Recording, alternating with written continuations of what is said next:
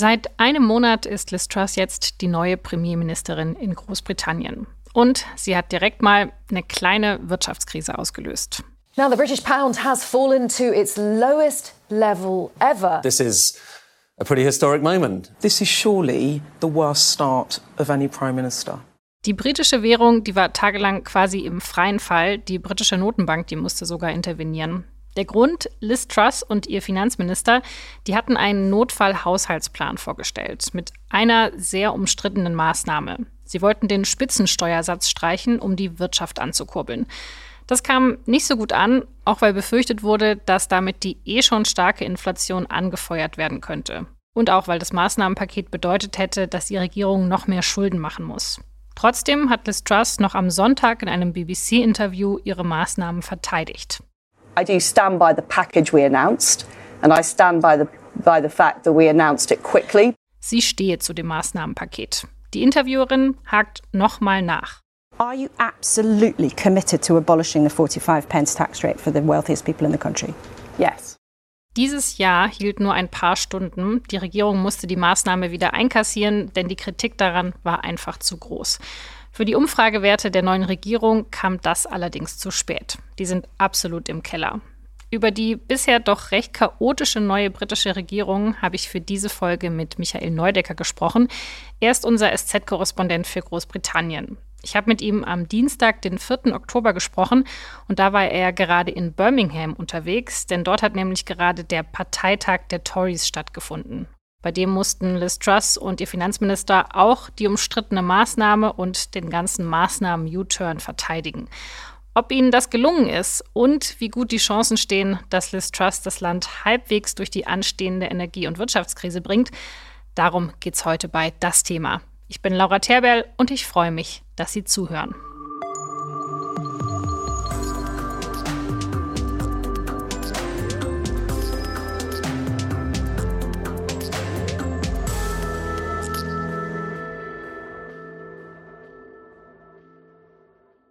Michael, du bist ja für uns auf dem Parteitag der Tories unterwegs ähm, und die stehen ja gerade nicht so besonders gut da. Kannst du mal für uns beschreiben, wie ist die Stimmung denn gerade? Wahrscheinlich nicht so besonders gut, oder?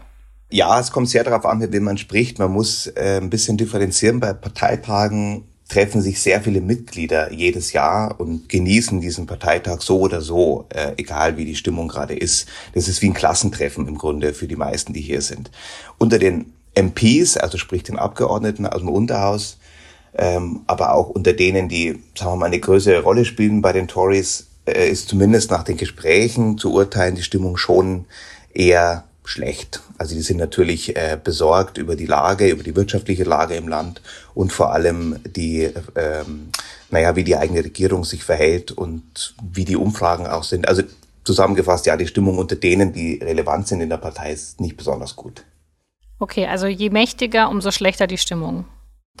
das trifft ganz gut, ja. Aber kommt man dann gut mit den Leuten ins Gespräch oder sind jetzt die Parteivertreter ähm, dann auch eher zurückhaltend, wenn es um die Presse geht? Also grundsätzlich bei der ausländischen Presse ist noch schwieriger. Die britische Presse ist sehr, sehr, sehr zahlreich vertreten natürlich bei diesen Parteitagen. Ähm, man kommt schon äh, an einige Leute ran. Das kommt einfach sehr darauf an, bei wie vielen Veranstaltungen man ist. man ist ähm, den ganzen Tag im Prinzip unterwegs beim Parteitag und versucht sich mit Leuten zu treffen. Es funktioniert aber eigentlich. Du warst ja auch vor kurzem beim Parteitag von der Opposition, von Labour. Ähm, wenn du jetzt mal beide Parteitage vergleichst, ich könnte mir vorstellen, dass die Stimmung bei Labour ein bisschen besser war. Also Liz Truss ist ja quasi sowas wie die beste Wahlkämpferin für die Labour-Partei. Du hast es schon ganz gut gesagt, Liz Truss ist die beste Wahlkämpferin für Labour. Das war Boris Johnson auch schon. Aber das stimmt tatsächlich. Die Partei ist traditionell eher zerstritten. Davon war in Liverpool überhaupt nichts mehr zu spüren. Keir Starmer bewegt sich auf einer Welle der Euphorie momentan, muss man geradezu sagen. Es gab unheimlich viel ähm, euphorischen Beifall bei den Reden. Ähm, es gab kaum Streits, es gab kaum Auseinandersetzungen. Die Stimmung war wirklich blendend in Liverpool, das muss man wirklich so sagen. Es gibt immer eine gewisse Restskepsis bei Labour, einfach weil die in den letzten zwölf Jahren schon so viele Wahlen verloren haben und äh, so oft äh, eigentlich auf gutem Weg waren und dann doch äh, irgendwie es nicht geklappt hat, dass es natürlich eine gewisse Sorge gibt dass es dieses Mal wieder in zwei Jahren dann doch wieder nicht reicht. Aber aktuell ähm, ist die Stimmung bei Labour sehr gut. Wenn wir jetzt nochmal zurückgehen zu den Tories, was sind denn da so die größten Themen beim Parteitag? Na, das große Thema hier ist äh, natürlich die Maßnahme, die der Finanzminister quasi Quateng äh, Freitag vor vergangener Woche bekannt gegeben hat. Also neues sogenanntes Mini-Budget hieß es, also sprich ein neuer Haushaltsplan. Da war der, der größte Aufreger drin, der Spitzensteuersatz wurde gestrichen oder sollte gestrichen werden. 45 Prozent ist der Spitzensteuersatz für Menschen, die ab 150.000 Pfund im Jahr verdienen. Und Liz Truss, die neue Premierministerin und ihr Finanzminister Quateng verfolgen ja die Philosophie, die sogenannte Trickle-Down-Philosophie, also äh, sprich, die, wenn man den Reichen oder den, den Vermögenden mehr Raum lässt für Investitionen, dann wirkt sich das zwangsläufig aus auf die gesamte Gesellschaft. Das ist eine hoch umstrittene Theorie, die auch nie so wirklich funktioniert hat. Das hat umgehend für massive Kritik gesorgt. Das wurde tatsächlich zurückgenommen. Das ist jetzt die große Diskussion hier, weil es ein U-Turn ist und eine Kehrtwende, die im politischen Denken eine Regierung und speziell eine Premierministerin immer auch schwach dastehen lässt. Ja, ist ja schon so ein bisschen, also sie hat ja sehr offen, öffentlich immer gesagt, so, nee, das machen wir jetzt und sie steht voll hinter diesem Programm und ja, jetzt hat sie es wieder zurückgenommen. Also es ist schon so ein bisschen, ja, man fragt sich, wieso sie es dann überhaupt gemacht haben. Äh, tatsächlich ist das das große Problem. Die haben, äh, Quateng hat in seiner Rede ja gesagt, I get it, we listened. Ähm, also wir haben verstanden, wir, wir haben zugehört, wir haben die Kritik gehört. Es gab wohl auch noch ein Treffen mit dem äh, Komitee der Backbencher, das ist das 1922er Komitee, die sind sehr mächtig, äh, die der Regierung auch nochmal gesagt haben, speziell Truss und Quateng, ihr müsst diese Maßnahme zurücknehmen, weil wir werden nicht dafür stimmen, wenn die ins Unterhaus kommt. Die wird also nicht durchkommen. Das wäre ein Desaster für die, äh, für die Tories und für die Regierung. Und natürlich ist aber die eigentliche Kritik, dass ja vorher schon klar war, dass genau das passieren wird, dass die Maßnahme schlecht ankommen wird und dass sie äh, wirtschaftlich gesehen äh, desaströs sich auswirken wird. Die Märkte haben, wie man so sagt, sofort reagiert. Ähm, und all das wurde vorhergesagt, übrigens auch von Rishi Sunak, dem Mitbewerber von Liz Truss um den neuen Parteivorsitz. Der hat gesagt, wenn ihr das macht, passiert genau das, was dann passiert ist. Insofern ist äh, zu sagen, wir haben jetzt auf die Kritik gehört und haben deswegen reagiert, hm, das wird nicht alle Abgeordneten überzeugen. Ja gut, also wieso haben Sie es dann überhaupt gemacht, muss man sich da ja fragen. Das ist eine philosophische Frage, eine ideologische Frage. Spezielles Trust gilt als sehr ideologisch getrieben. Ich habe mich hier mit einem Mitglied des House of Lords zum, zum Kaffee getroffen, unter anderem, der früher mal Kabinettsmitglied war und der ähm, auch beim, bei Margaret Thatcher gearbeitet hat und ähm, die Alice Truss natürlich auch kennt. Und der hat auch gesagt, wie übrigens viele sagen, es gibt einiges an ihr, was für einen Premierminister gut ist, sprich sie ist bereit, neue Ideen, radikale Ideen einfach einzubringen. Aber sie ist eben sehr ideologisch getrieben und sie ist auf ganz, ganz festen Überzeugung, dass diese sogenannte Trickle-Down-Philosophie funktioniert. Und sie ist offensichtlich auch der festen Überzeugung, dass es wichtig ist, die Wirtschaft zu stützen, Business zu stützen, was prinzipiell ja in Ordnung ist. Aber das führt dazu, dass sie dann eben solche Entscheidungen durchdrückt, obwohl ihr von allen Seiten gesagt wird, Moment, ähm, das Risiko ist zu hoch.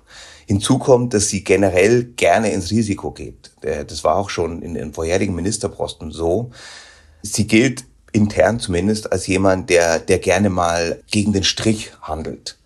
Und das ist natürlich als Premierministerin, die eine, sagen wir mal, ruhige Hand bräuchte in einer wirtschaftlichen Krise, die es ja überall gerade gibt, aufgrund des Kriegs in der, in der Ukraine, keine besonders gute Eigenschaft.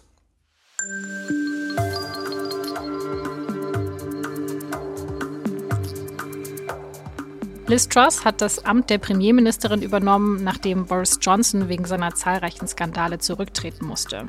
Sie wurde deshalb nicht vom britischen Volk, sondern von den Mitgliedern der Tories gewählt. Bei ihrem Amtsantritt Anfang September hat sie vor allem eine Sache versprochen. Sie wolle liefern. I will deliver on the National Health Service. I will deliver on the energy crisis, dealing with people's energy bills. Because my friends, I know that we will deliver, we will deliver, and we will deliver. And we, and we. Nach Margaret Thatcher und Theresa May ist Liz Truss die dritte Frau, die das Amt der Premierministerin ausführt. Und vor allem mit Thatcher vergleicht sie sich auch sehr gerne. Und sie betont immer wieder, dass sie eine strikt konservative Politik fährt. During this leadership campaign, I campaigned as a Conservative and I will govern as a Conservative. Allerdings zeigt ihre Karriere, dass sie ihr Wertesystem auch schon ein paar Mal neu ausgerichtet hat. Als Jugendliche war sie bei den Liberaldemokraten und hat sich bei einem Parteitag auch schon mal dafür ausgesprochen, die Monarchie abzuschaffen. Später ist sie dann zu den Konservativen gewechselt. Vor der Brexit-Abstimmung hat sie sich dafür ausgesprochen, in der EU zu bleiben. Nach dem Referendum hat sie dann ihre Meinung geändert und wurde dann von Theresa May zur ersten weiblichen Justizministerin ernannt. 2019, als May aus dem Amt gedrängt wurde, hatte Truss auch überlegt, für den Parteivorsitz zu kandidieren. Sie hat dann aber doch am Ende Boris Johnson unterstützt. Der hat sie dann erst zur Ministerin für internationalen Handel gemacht und dann 2021 zur Außenministerin. Als Premierministerin hat dann Truss erstmal fast das ganze Kabinett ausgetauscht. Fast alle, die bei der Abstimmung ihren Gegenkandidaten unterstützt hatten, sind rausgeflogen. Und stattdessen hat Truss ihre loyalsten Weggefährten an den Kabinettstisch geholt. In den ersten Wochen ihrer Amtszeit ist Truss vor allem durch ihre etwas ungelenken Interviews aufgefallen, wie zum Beispiel hier. How many people voted for your plan? What do you mean by that? Sorry. Well, you've set out a. It, it sounds like you and I don't can know. assure you, there are various detailed issues to be worked through.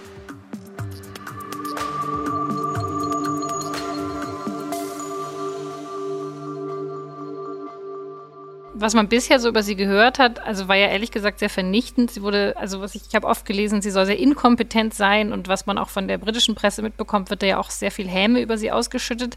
Dein Urteil klingt jetzt wesentlich ambivalenter. Also das heißt, sie einfach nur als inkompetent zu bezeichnen, ist ein bisschen, da macht man sich zu einfach, oder?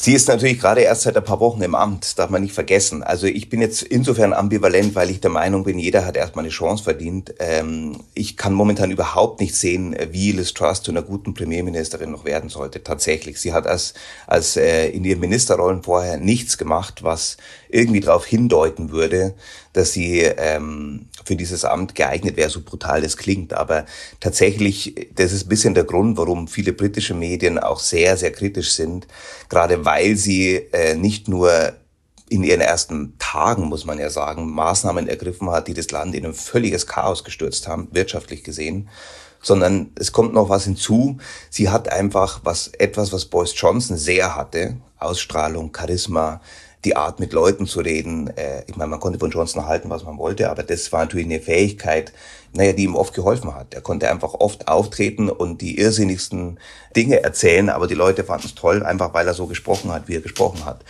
Das fehlt Liz Truss völlig. Also sie ist einfach keine gute Rhetorikerin, sie ist keine gute Rednerin. Sie wirkt, als würde sie sich unwohl fühlen auf der Bühne.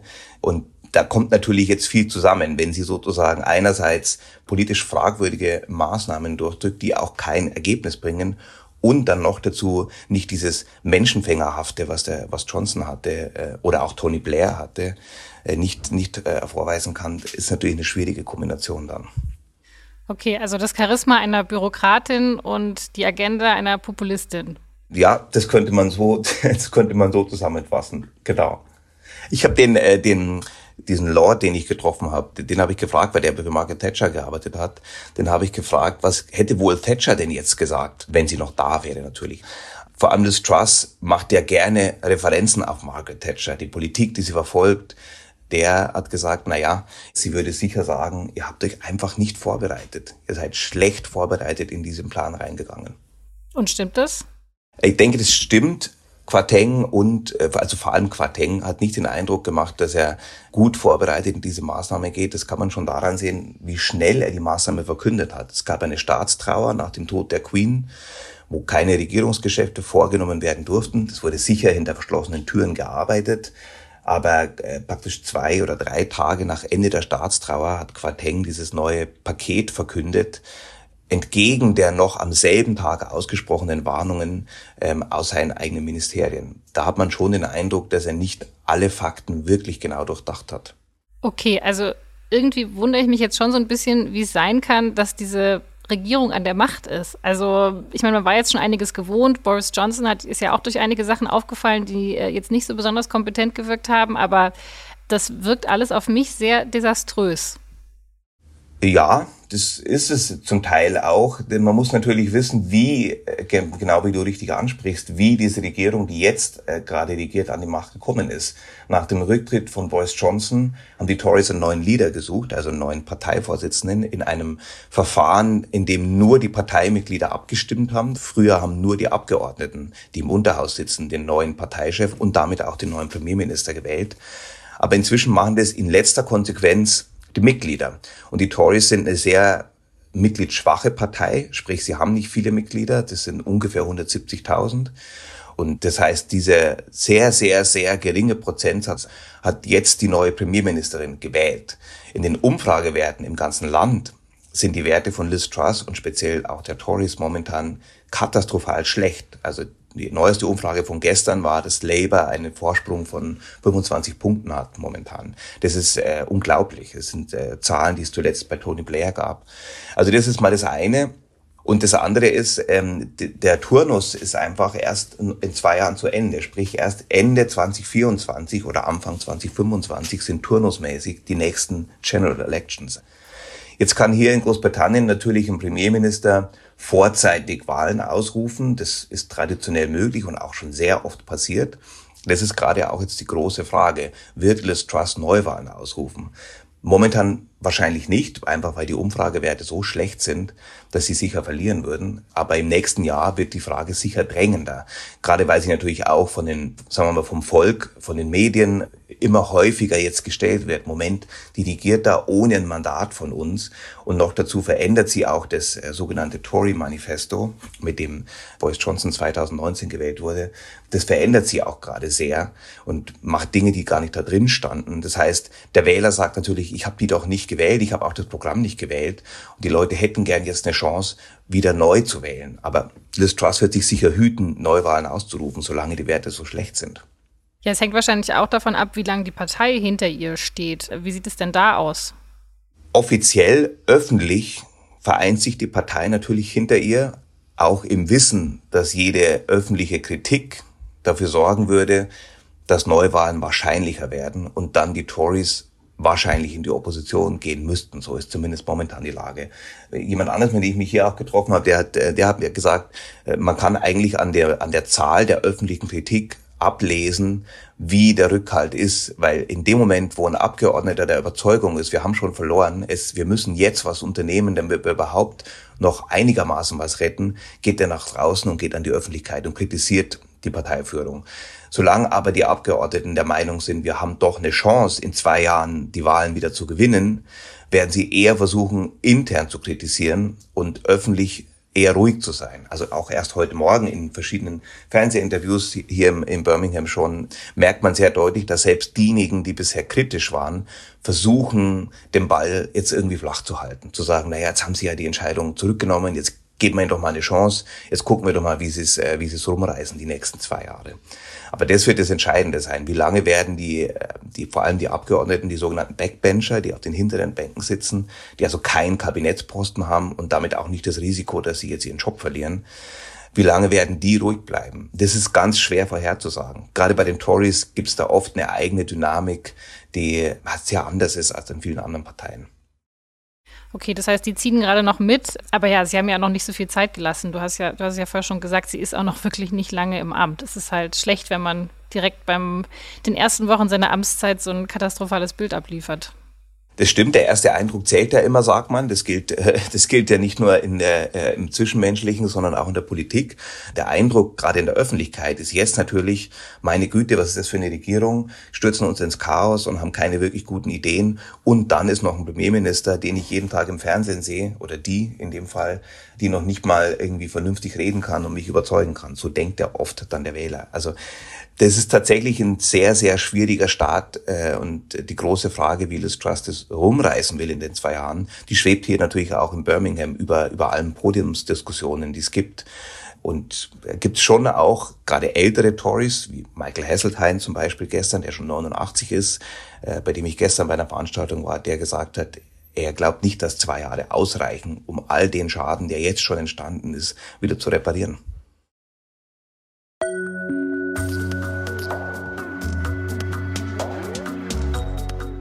Was beim Parteitag in Birmingham auf jeden Fall zu sehen war, die Wählerinnen und Wähler sind sauer.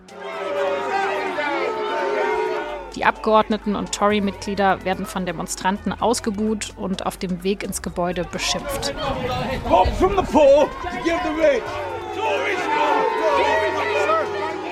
Was die Menschen am meisten umtreibt, ist die sogenannte Cost of Living Crisis in Großbritannien. Auch hier werden immer mehr Dinge deutlich teurer. Die Inflation liegt bei knapp 10 Prozent und ist damit so hoch wie in keinem anderen G7-Staat. Gleichzeitig stagnieren die Löhne. Wie auch bei uns ist in Großbritannien das größte Problem, dass die Energiepreise so stark gestiegen sind. Grassroots-Bewegungen wie Don't Pay UK, die fordern mittlerweile dazu auf, dass man seine Rechnungen nicht mehr bezahlen soll, wenn der Staat nicht mehr dafür tut, dass Energie bezahlbar bleibt. Um darauf aufmerksam zu machen, werden auch schon mal Rechnungen öffentlichkeitswirksam verbrannt. Burn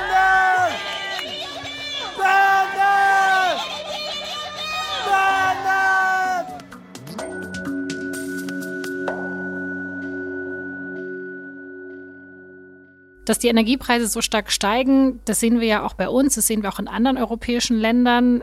Ich habe jetzt trotzdem den Eindruck, dass die Lage in Großbritannien deutlich angespannter ist als zum Beispiel bei uns. Stimmt es und woran liegt das überhaupt? Es gibt eine Energiekrise weltweit. Es gibt, äh, aber in Großbritannien ist, äh, wie du richtig sagst, die Lage noch vielleicht noch deswegen ein bisschen äh, schlimmer, weil der Brexit ja hier noch dazukommt. Die Folgen des Brexit wurden bisher ein bisschen überdeckt von der Pandemie und nun vom Krieg. Das war auch immer die Argumentation von Boris Johnson. Ähm, das ist alles nicht der Brexit, sondern das ist die Pandemie und das ist der Krieg. Allerdings, wenn man mit, mit, gerade mit Wirtschaftsleuten spricht, da sind schon viele Zusatzkosten dabei, die nur durch den Brexit entstanden sind. Also ein Beispiel, das ist vielleicht ein kleines Beispiel, aber ich habe von mehreren ausländischen Wirtschaftschefs gehört, die gesagt haben, wir müssen extra Leute bezahlen, die an der Grenze stehen und die ganze Bürokratie abwickeln, wenn unsere Waren kommen. Das ist kein Riesenmehrkostenpunkt, äh, aber summiert sich halt. Und das bedeutet natürlich für die Firmen, die hier im UK sind, dass auch der Handel mit anderen Ländern einfach erschwert ist. Und diese Folgen spürt der Markt und spürt auch das Land natürlich. Okay, also das heißt, die Pandemie hat auch dazu geführt, dass man quasi die, ja, die Konsequenzen vom Brexit, der ja schon vor ein paar Jahren beschlossen wurde, dass man die jetzt erst so langsam spürt und dass jetzt auch vielleicht der Bevölkerung so langsam dämmert, hm, vielleicht war das doch nicht so eine gute Idee. Naja, ich glaube, äh, ein sehr beträchtlicher Teil der Bevölkerung äh, wusste schon beim Referendum, dass es keine gute Idee ist. Man darf ja nicht vergessen, dass die Brexit-Entscheidung sehr, sehr knapp war. Sie war ja anders, als äh, Boris Johnson oft behauptet hat, kein klares Mandat. Es war knapp über 50 Prozent derjenigen, die zum Wählen gegangen sind. Und Umfragen, die seit damals ja regelmäßig vorgenommen werden, zeigen, dass inzwischen eher mehr als die Hälfte den Brexit total ablehnt. Also es ist ja nicht so, dass die Briten, wie man immer sagt, für den Brexit gestimmt abgestimmt haben, sondern eine Mehrheit der überzeugten Brexit-Wähler, die zum Wählen gegangen sind. Allerdings muss man sagen, die Leute haben keine Lust mehr auf das Brexit-Thema. Sie wollen einfach Sie wollen einfach, dass das Land funktioniert, ob jetzt mit oder ohne Brexit. Das spielt für die große Masse dann letztlich nicht die ganz große Rolle. Und was die Energiekrise betrifft, natürlich gibt es sie auch in anderen Ländern. In Großbritannien kommt so ein bisschen dazu, dass die, die Bausubstanz tatsächlich sehr schlecht ist. Man hat das Gefühl, viele Häuser sind im 19. Jahrhundert stehen geblieben. Das ist oft schön anzuschauen. Aber so Themen wie Mehrfachverglasung oder Dämmung, Isolierung, all das, was in Deutschland im großen, äh, in den meisten Gebieten selbstverständlich ist, das gibt's hier nicht oder wenig. Also ich kann nur aus eigener Erfahrung sagen, ich, ich, ich wohne in London mit meiner Familie. Wir haben ein kleines äh, Reihenhäuschen, wie hier die äh, meisten Briten eben leben. Und äh, die Dämmung ist wirklich katastrophal. Also wir, wir heizen im Prinzip London mit, wie viele andere eben auch. Und das ist sicher auch ein Grund dafür, warum hier die Energiekrise womöglich noch ein Tick schärfer ist als in manchen anderen Ländern. Ja, du, du hast es vorher gesagt, ähm, die Leute wollen, dass ihr Land funktioniert. Das ist jetzt ja eigentlich kein besonders hoher Anspruch, das müsste eine Regierung ja eigentlich hinbekommen. Äh, Gibt es denn Maßnahmen, die jetzt die neue Regierung vorhat, die da hinführen könnten, dass es wieder besser läuft?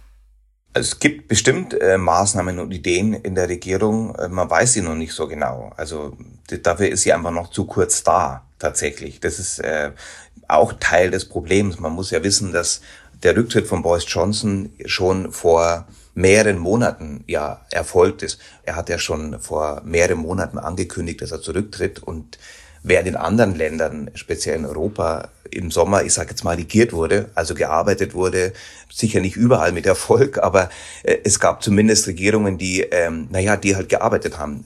Hier in, in, im UK war das so, dass die Tories mehrere Monate lang ihren neuen Leader gesucht haben. Also es hat, die Partei hat sich sehr lang um sich selbst gedreht während die Regierungsgeschäfte still lagen. Und das ist in einer Krisensituation natürlich nicht gerade hilfreich. Das ist schon mal die Ausgangslage.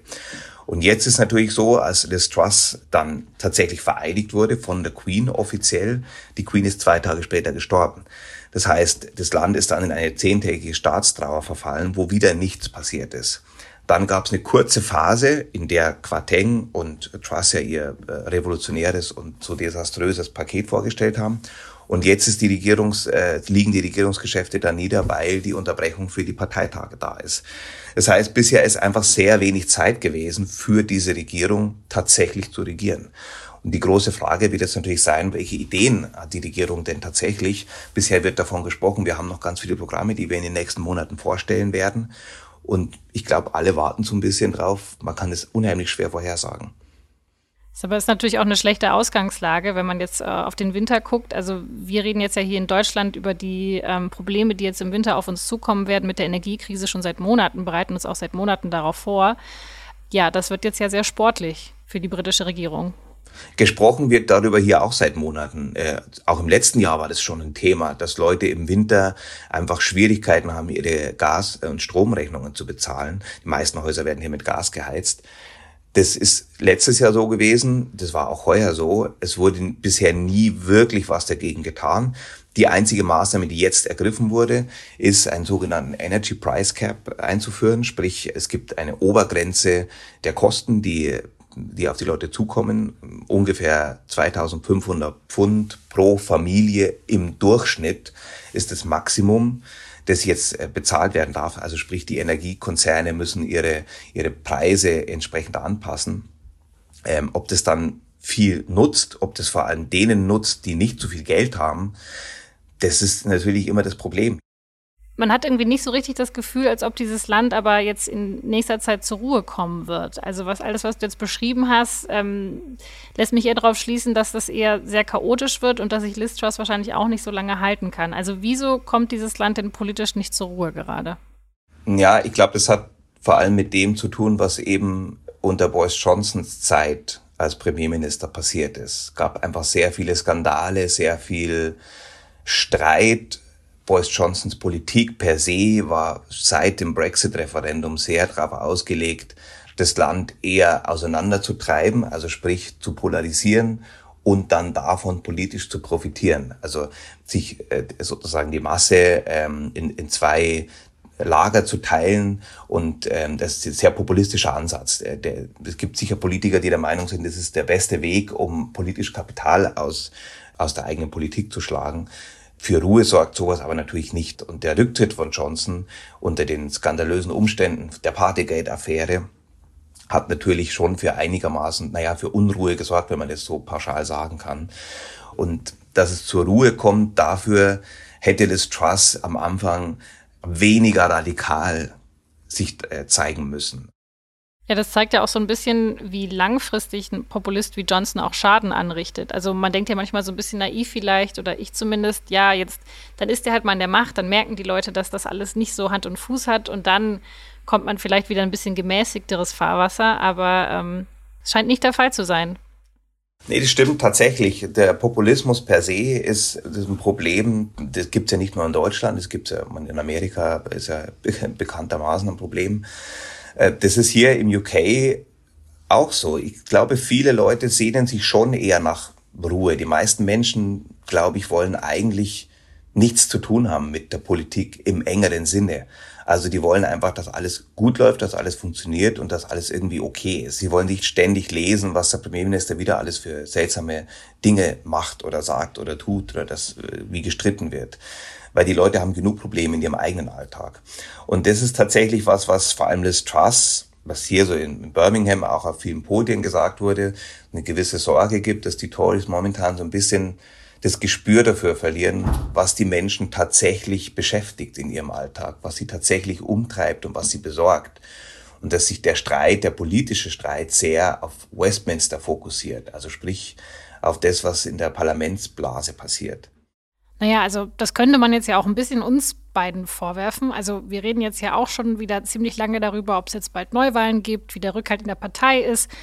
Und wir reden doch relativ wenig über die Inhalte, die konkreten Themen, weil es da ja offenbar noch nicht so viel zu sagen gibt. Also ich habe schon das Gefühl, wir reden bei Großbritannien jetzt sehr oft immer wieder über den nächsten Wahlkampf, über die Chancen der einzelnen Kandidaten, aber eben nicht über die drängenden Themen, über die Inhalte. Absolut. Äh, das Land ist in so einem Dauerwahlkampf. Ich meine, das war auch Boris Johnsons Stil natürlich. Äh, ist ja auch Teil des Populismus oft, dass man äh, ständig in Slogans spricht und ständig versucht, die Leute irgendwie in der nächsten Rede noch mehr zu begeistern und Details kommen immer später. Das wird ja auch sehr oft gesagt. Natürlich eine Zeit lang funktioniert es, eine Zeit lang reicht es auch für die meisten Wähler. Aber gerade in so einer Krise, wie wir sie jetzt momentan haben, die einfach einen kühlen Kopf eigentlich erfordern würde, also ein kluges Handeln, faktenorientiertes Regieren oder und auch reagieren, auch vorbereiten, also eine gewisse Souveränität und Ruhe erfordert. Gerade in dieser Zeit ist natürlich eine Diskussion über die Frage, welcher Satz von welchem Politiker bewirkt wie viel in seiner Position und wie viele Abgeordnete stehen jetzt hinter denen und wie viele sind dagegen. Es geht wieder sehr um, wer ist für wen und wer ist gegen wen. Ja, ich fand das ganz interessant, was du vorher gesagt hast, dass die meisten Leute sich eigentlich gar nicht so sehr für Politik interessieren wollen. Also, dass es jetzt wirklich unser Leben so tief betrifft, das ist überhaupt nicht gewünscht. Also vielleicht sollte man mal irgendwie den Slogan ausrufen, Make Politics Boring Again oder so. Also einfach mal ein bisschen runterkommen. Das stimmt. Ich habe das auch äh, in, in einem meiner Texte geschrieben, dass, der, dass ich glaube, dass diesem Land ein bisschen mehr Langeweile gut täte. Großbritannien ist natürlich traditionell geprägt von, sagen wir mal, eher aufregender Politik. Also sprich Menschen wie Tony Blair, ähm, die natürlich unglaublichen Appeal auch haben, die auch ein Auftreten haben. Ähm, auch Boris Johnson gibt ja genügend Beispiele in der, in der Geschichte, dass britische Politik ist per se weniger langweilig als, als vielleicht in anderen Ländern. Also jetzt oberflächlich betrachtet natürlich. Das liegt auch an vielen Strukturen. Man muss sich ja nur einmal eine Unterhausdebatte anschauen, diese kleine Kammer, dieses historische alte Gebäude, da ist die ganze Atmosphäre schon eine ganz andere als in einem, in einem großen ähm, Bundestag zum Beispiel. Das, per se ist da mehr Aufregung und mehr, ich sag mal, Entertainment-Faktor dabei. Aber ich glaube, dass momentan durch den Krieg und durch die Pandemie die Leute, die sich sonst vielleicht nicht so sehr mit Politik beschäftigen, dass diese Themen eher spürbar werden und nicht irgendwo weit weg sind, in der Zeitung stehen oder im Radio gesagt werden, sondern die sind tatsächlich sehr, sehr präsent. Und da bräuchte man eben eine Regierung, die sehr darauf bedacht ist, auf Ruhe ausstrahlen und, und sozusagen ein, es wird alles gut ausstrahlen. Und das gelingt momentan zumindest eben der britischen Regierung überhaupt nicht.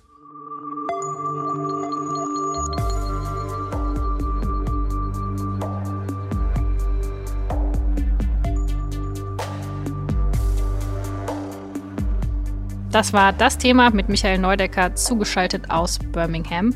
Seine Reportage vom Parteitag der Tories, die verlinke ich Ihnen auch in den Show Notes. Ich wünsche Ihnen eine schöne Woche und hoffe, dass wir uns am Mittwoch in zwei Wochen wieder hören. Dieser Podcast wurde produziert von Caroline Lenk. Vielen Dank fürs Zuhören und bis zum nächsten Mal.